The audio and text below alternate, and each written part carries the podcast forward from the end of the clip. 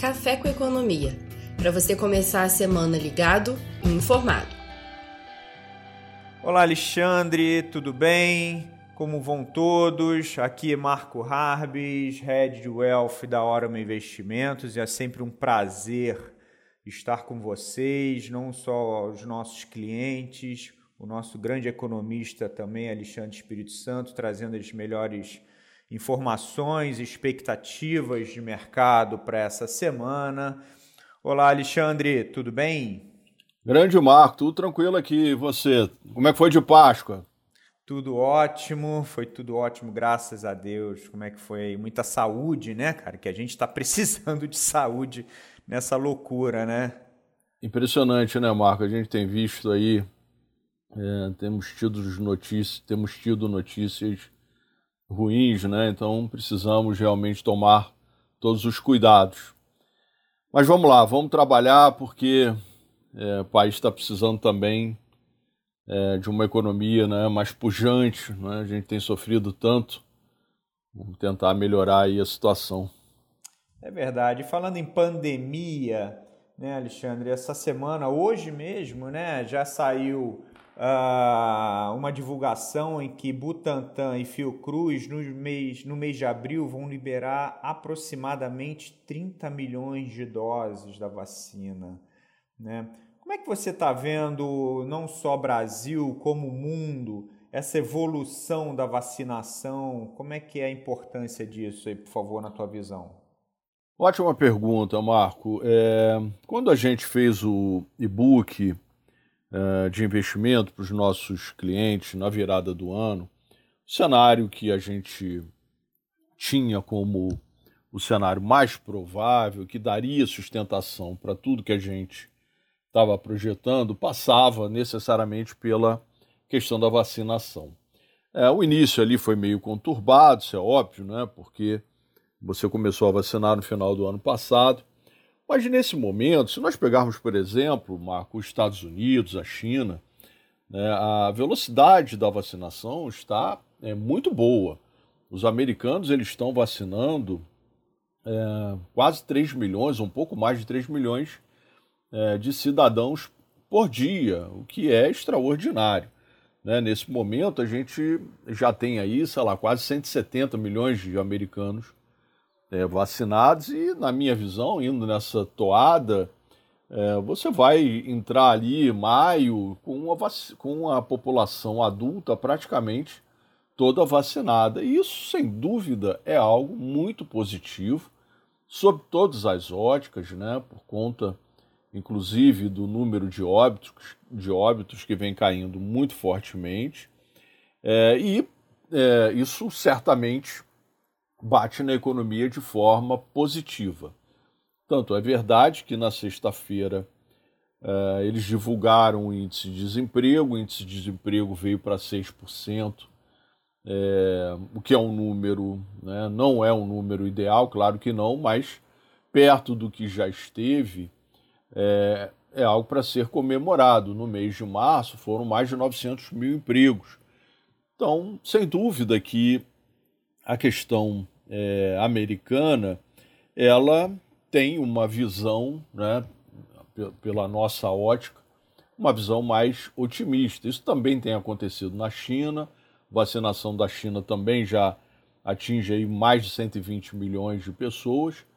E nós aqui, Marco, é, tudo bem, né? O país é um país é, com muitos desafios, uma logística difícil, mas na última semana a gente conseguiu aí uma vacinação é, de 800, 900 mil pessoas por dia.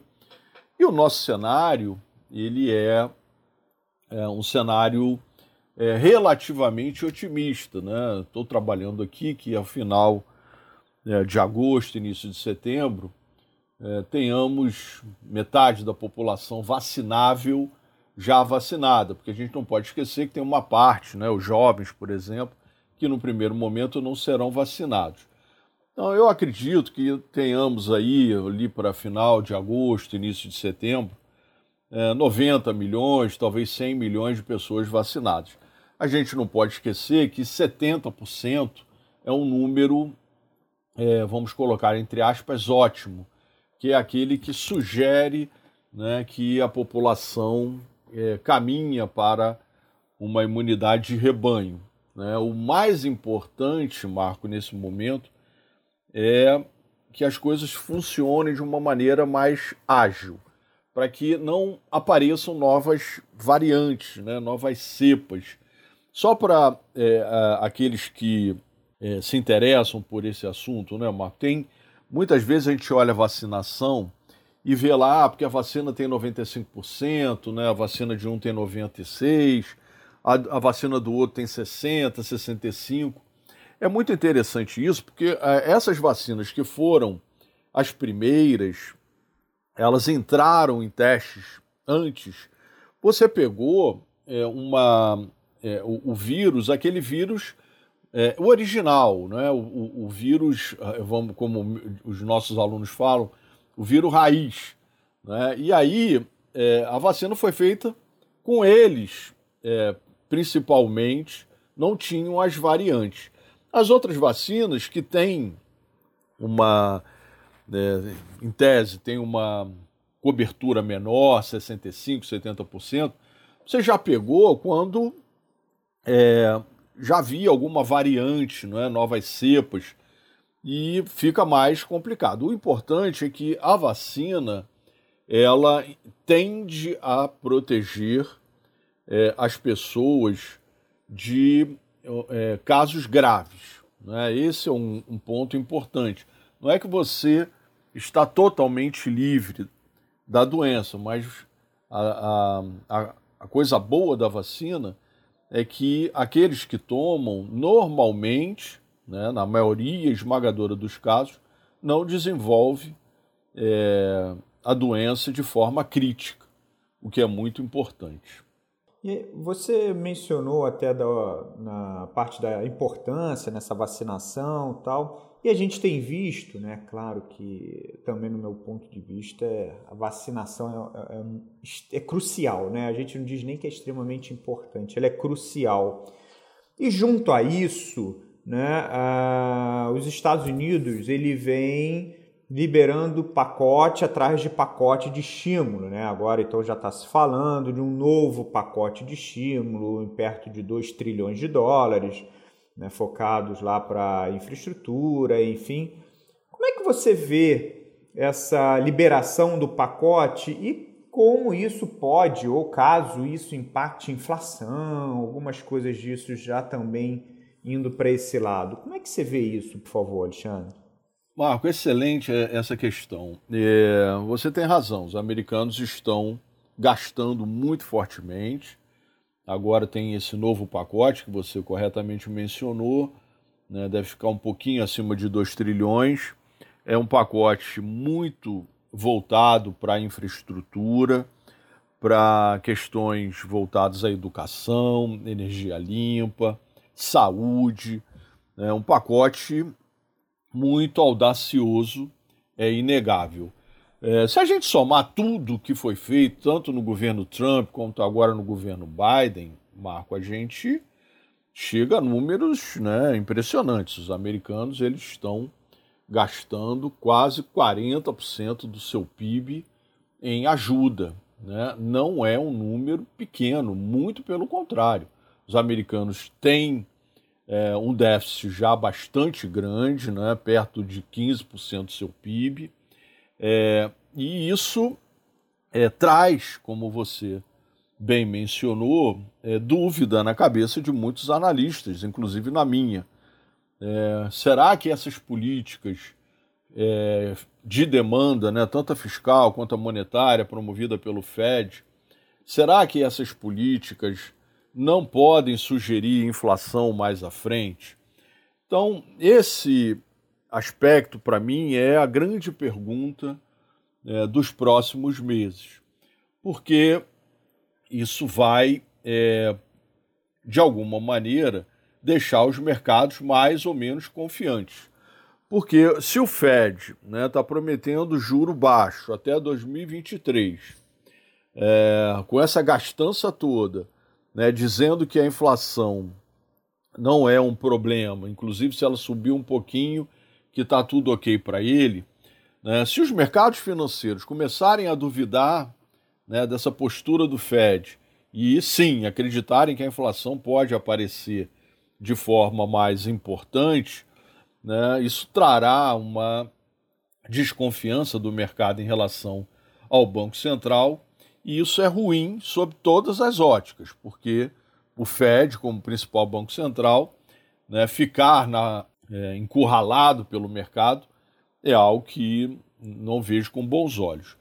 Então, da mesma maneira que é importante é, esse gasto que os, que os Estados Unidos fizeram, também a gente não pode tirar do radar é, essa, esse papo de inflação, porque ele vai né, percorrer aí durante algum tempo as mesas de operação. E, bom, a gente está vendo né, inflação e tal. Você acha que isso pode impactar a é, recuperação da economia americana ou não? Olha, Marco, eu acho que essa, essa dúvida está na cabeça realmente da maioria. Se é, o juro longo começar a abrir, a gente não pode esquecer que o 10 anos, o Treasury de 10 anos, né, o rendimento estava ali 0,8, 0,9 há seis meses atrás, ele chegou a bater é, quase 1,80 há duas semanas e agora voltou ali para 1,60. É, sinceramente, se é, os, os agentes econômicos começarem a ficar mais desconfiados do que é, deveriam e, consequentemente, acreditarem que a inflação está aí né, só adormecida e vai voltar, eu creio que o juro de 10 anos pode né, passar do 1,80, que chegou ali perto, talvez caminhar para 2, né, num horizonte não tão distante. E isso, sem dúvida, vai é, trazer um desconforto, porque a gente não pode esquecer que as bolsas estão no seu high. semana passada o S&P renovou o seu high histórico, batendo 4 mil pontos. É, o, o, Dow Jones também bateu o high histórico, o Nasdaq ele está voltando lá para perto do seu high histórico, porque ele teve uma realização é, recente de quase 10%. Então, o mercado vai ficar, é, sem dúvida, preocupado. E por isso, no nosso radar aqui, a gente está tentando acompanhar é, né, ali na lupa é, essa movimentação, especialmente no título de 10 anos. Ah, legal. E aí a gente tem visto, né, enfim, vacinação, aí vem recuperação de economia e, claro, taxa de juros muito baixa. Fez com que muitas empresas, principalmente no Brasil, né, fizessem IPO, né, aquele lançamento inicial de ações que a gente chama de Initial Public Offer, né? Muitas empresas pediram o cadastramento na CVM. Ano passado, se não me engano, foram 27 empresas e esse ano tem mais de 50 empresas, Alexandre.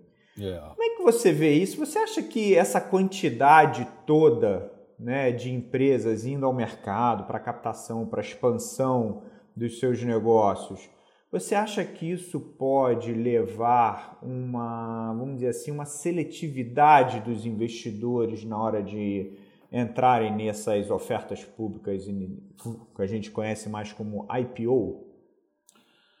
Bom, Marco, eu sinceramente sou muito fã de bolsa, né? Nós como como professores que somos, mercado de capitais pujante é uma coisa extraordinária em qualquer economia. Mas, como você também colocou aí de forma correta, não é para sair comprando qualquer coisa. Porque comprar qualquer coisa significa né, que você está num mercado né, de euforismo, mistura de euforia com otimismo. Né? Oba-oba normalmente não acaba bem. É, por isso, você usou uma palavra que eu gosto muito, que é seletividade. É isso que nós como analistas, né, e esse é um dos nossos trabalhos aqui na Orama, é tentar fazer boas recomendações. Você é, mencionou aí no início da sua pergunta, no ano passado nós tivemos é, 27 ou 28, eu também não me lembro direito quantas foram, mas foi o maior número desde 2007. Em 2007 a gente estava é, fazendo mais de 60 IPOs. Uh, foi ali um momento muito importante. Né? Nós tivemos 3, 4 anos né, de IPOs em profusão. É, esses, é, essas 27 ou 28 operações iniciais, elas geraram um valor muito significativo, foram 45, se eu não me engano, 45 bilhões de reais. É, além dos IPOs, nós tivemos aquelas operações subsequentes, né, que a gente chama de follow-on.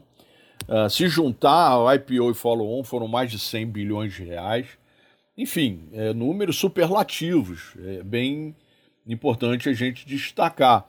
E mais ainda, se a gente for para 2019, né, que não está nem tão distante, foram apenas cinco ofertas iniciais. É, e também, como você colocou é, muito corretamente, esse ano a gente deve caminhar aí para, sei lá, 60 operações. É, só essa semana, se eu não me engano, nós temos quatro. Então, é, é um momento, Marco, importante, porque é, eu vejo com bons olhos sou fã é, do mercado de capitais, acredito que é uma forma absolutamente inteligente, é, produtiva da gente democratizar o capital para as pessoas, né, mesmo que as pessoas anônimas, pequenos investidores participarem da economia como sócios, né, vão ganhar dinheiro não somente com a possibilidade de vender acima do preço que compraram, mas participando do lucro, que é o chamado dividendo. Então é extraordinário, sou, de novo, muito fã. Agora, não dá para comprar qualquer empresa, porque é, é preciso fazer uma análise cuidadosa de qual setor, se aquele setor é, tem boa perspectiva, né, se a economia é, der uma rateada, né, vai, não vai, é, como é que vai se portar, porque muitas vezes entram aqueles que são é, mais leigos, né, alguns incautos, e aí vão na dica: olha, compra essa, compra aquela. Então, pessoal, vocês que aqui nos ouvem, né, se informem direito, procurem boas instituições. Né, a gente aqui na Orama né, tem um time especialista nisso para poder ajudá-los né, nessa decisão uh, se vale a pena, se não vale, olha, entra, mas entra com cuidado.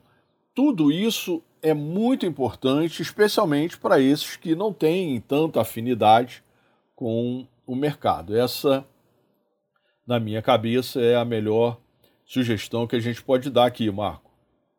Não, legal, muito bom. E realmente a gente tem que é, começar a estudar um pouco melhor, se não tem essa expertise, claro que nem, nem todos saberão, né? Até porque é, cada um tem a sua especialidade, da sua profissão, enfim. E como você muito bem colocou, a gente tem a nossa mesa de renda variável, onde estão, né, eles estudam incansavelmente cada empresa, cada balanço, eles sabem onde estão as, aqueles detalhes das operações. Eu acho que é uma excelente. A gente, né? Eu até brinco aqui com a minha equipe, né? Nós que estamos no mercado o tempo inteiro, a gente pergunta para eles, imagina quem não está no mercado, né? Então... É, o, o, Marco, nós, nós dois, Marcos, Marco, nós somos professores. Eu dou aula de valuation há quase 20 anos. Né? E mesmo assim eu tenho dúvidas. Imagina aquelas pessoas que, como você é, corretamente colocou, o cara é médico, engenheiro, né? E, pô, eu estou ali operando as pessoas, cuidando das pessoas com Covid, o cara está construindo lá a ponte. Ele não sabe né, se essa empresa ou aquela que está abrindo capital é, é interessante ou não. Então, tem realmente que correr atrás, né, procurar os especialistas, e é isso que a gente procura fazer aqui o tempo inteiro, né, Marco? É, verdade. Bom, Alexandre, queria ver uma mensagem para a gente finalizar esse nosso café com economia, aquela mensagem que você muito doutora, vamos dizer assim, entre aspas, né, doutoralmente, sempre manda quando a gente finaliza. Bom, Marco, eu queria, então, aproveitando, já que a gente vem falando aí tanto né, de cuidado né, com essas, é, teoricamente, né, é, operações que é, chamam né, as pessoas incautas. Olha, você vai ganhar tanto. É, é preciso ter muito cuidado nessas horas, Marco. E é, nesse sentido, eu escrevi o artigo de hoje no Valor Invest falando sobre criptomoedas, que é um tema recorrente aqui conosco.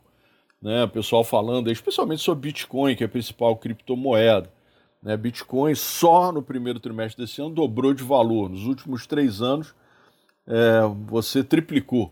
Né? E é, Bitcoin tem atraído muito né, a galera, essa juventude, porque né, todo mundo quer ganhar esses valores é, extraordinariamente elevados, astronômicos até. Então é preciso entender um pouco o que, que é uma criptomoeda, né, qual é o, é, o conceito que está por trás disso, a tecnologia, que é o blockchain. É, não sou especialista, né, Marco, mas eu tentei é, fazer nesse texto que está lá no, no nosso blog no Valor Invest. E qualquer dúvida podem entrar em contato aqui conosco que a gente tenta ajudar. Marco, é isso. Muito bom, muito bom, Alexandre. Excelente recado, excelente mensagem, como sempre. E não esqueçam, uh, nós estamos também no Instagram, arroba Investimentos, também lá no, no YouTube, no, na nossa página, na Orma Investimentos. Fiquem muito à vontade de entrar em contato conosco, mandem uma mensagem, ligue para a gente, para a nossa mesa assessoria. A gente tem um prazer enorme em atender e ajudar as pessoas a conquistar seus objetivos nos investimentos. Ok? Pessoal, muito obrigado a todos. Alexandre, uma excelente semana.